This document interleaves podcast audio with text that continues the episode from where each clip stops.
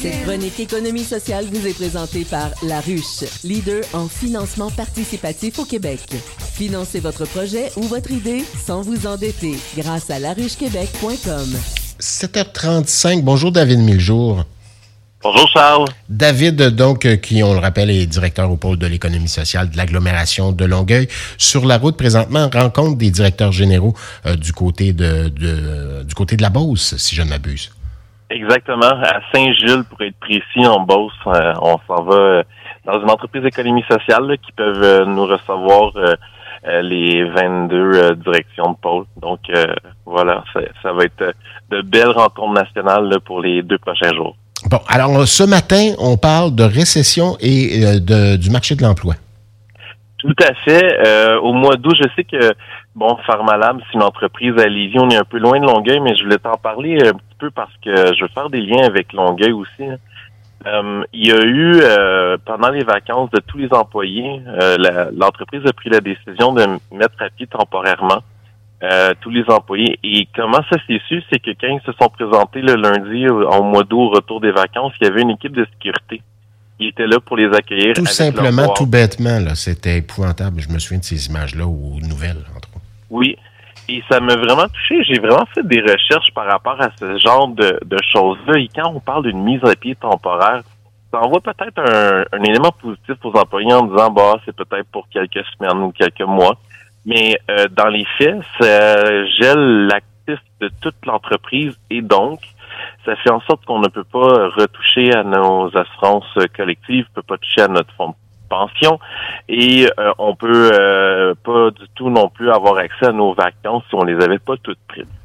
Donc, ça, c'est comme une fausse bonne idée et euh, ça amène euh, justement à ce que les salariés qui sont un créancier soient vraiment mis à la fin complètement des priorités. Oui, quand même, quand même. Hein? Tout à fait. et rarement, on dit qu'on restructure tout ça, puis rarement on rouvre de façon... Euh, on, a, on a restructuré, mais ça ne ressemble plus à ce que c'était auparavant. Pas du tout. ou simplement, on ferme complètement, puis les créanciers prioritaires ramassent tout l'argent et imagine une personne euh, qui euh, serait prendre sa retraite cet automne, ben c'est terminé là, tu genre ça va être hyper difficile pour euh, cette personne-là de prendre sa retraite parce que peut-être elle a travaillé énormément de temps dans cette entreprise-là, son fonds de pension est parti avec la ouais, On imagine la crise que ça peut créer, la gifle immense que ça représente également. on, parle de ben on, on, on parle de, de bons boss entre autres aussi. Oui, ben, il y a, euh, avec la récession, euh, puis euh, surtout la pénurie de personnel au Québec, on voit qu'il y a une, euh, mode des bons boss qui donne des petits avantages ici et là, à gauche et à droite, qui, en apparence, ils sont de vraiment bons patrons pour ses salariés. Mais il y a un concept que l'Université d'Harvard a développé, et j'en parle parce que peut-être les auditeurs, ils sont dans leur voiture ce matin, puis ils vont se reconnaître mais le changement d'appellation du poste sans une rémunération additionnelle, donc tu passes de agent à coordination, mais t'as pas plus d'argent puis t'as un petit peu plus de responsabilité. Euh, j'ai vu des exemples, ça c'est assez loufoque, des exemples de dollars, de monnaie, euh, work money qui appellent, euh, donc des dollars travail. Donc quand tu euh, reçois genre comme une félicitation de ton patron, il te donne ce genre de fausse monnaie à l'intérieur de l'entreprise. Comme à l'école primaire. Exactement. Ah. Et tu sais c'est quoi? Si tu es vraiment performant comme employé, tu vas recevoir ce dollar-là et tu peux t'acheter soit des nouilles ramen ou des bartons à la cantine. Euh, j'ai vu des des patrons qui il y a une publicité de, de bonbons présentement avec euh, une entreprise québécoise qui fabrique euh, des chandails avec des poches, puis euh, sur un chiffre de 80 heures, il, dit ben, regarde comment je suis un bon boss, je vais lui donner une chaudière de bonbons à mon équipe. puis il spécifie surtout que c'est pas l'heure de la pause. Là. Fait continue à travailler en mangeant deux trois bonbons. Et un autre exemple. C'est aux États-Unis, ça. Là. Non, c'est au Québec. Ben voyons. Une entreprise de chandails qui font des poches sur leur chandail, mettons, je vais dire ça comme ça.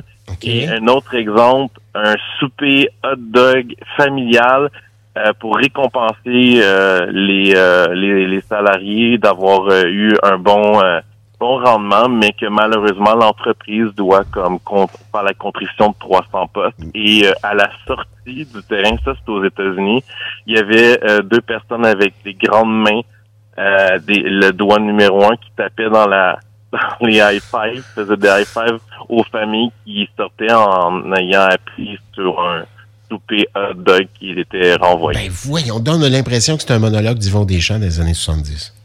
C'est fou, hein, mais on a un certain retour là-dessus, puis je vois vraiment beaucoup d'entreprises qui, comme dans le secteur industriel où mon bureau est, j'ai vu une pancarte qui est écrit Wow, ça a l'air incroyable avec des ballons, puis c'est écrit entre 17 et 19 dollars de, de l'heure. Présentement, l'épicerie, c'est un sac d'orange puis un chou-fleur.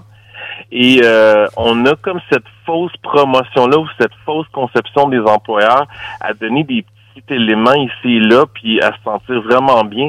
Mais dans le fond, c'est quoi des vraies conditions de travail? Puis je pense que dans le contexte de récession actuelle, on va être très surpris de fermeture de grosses entreprises qu'on est habitué de voir dans le paysage québécois, sur le bord de nos autoroutes particulièrement ou autres, parce qu'il va avoir une migration des salariés qui vont décider d'aller chercher des conditions de travail euh, ailleurs qui sont plus euh, qui ont plus de reconnaissance, que ce soit en nombre de vacances, en congés familiaux, en congés médicaux, en congés mobiles, avec de l'assurance collective, des fonds de pension euh, pour la retraite.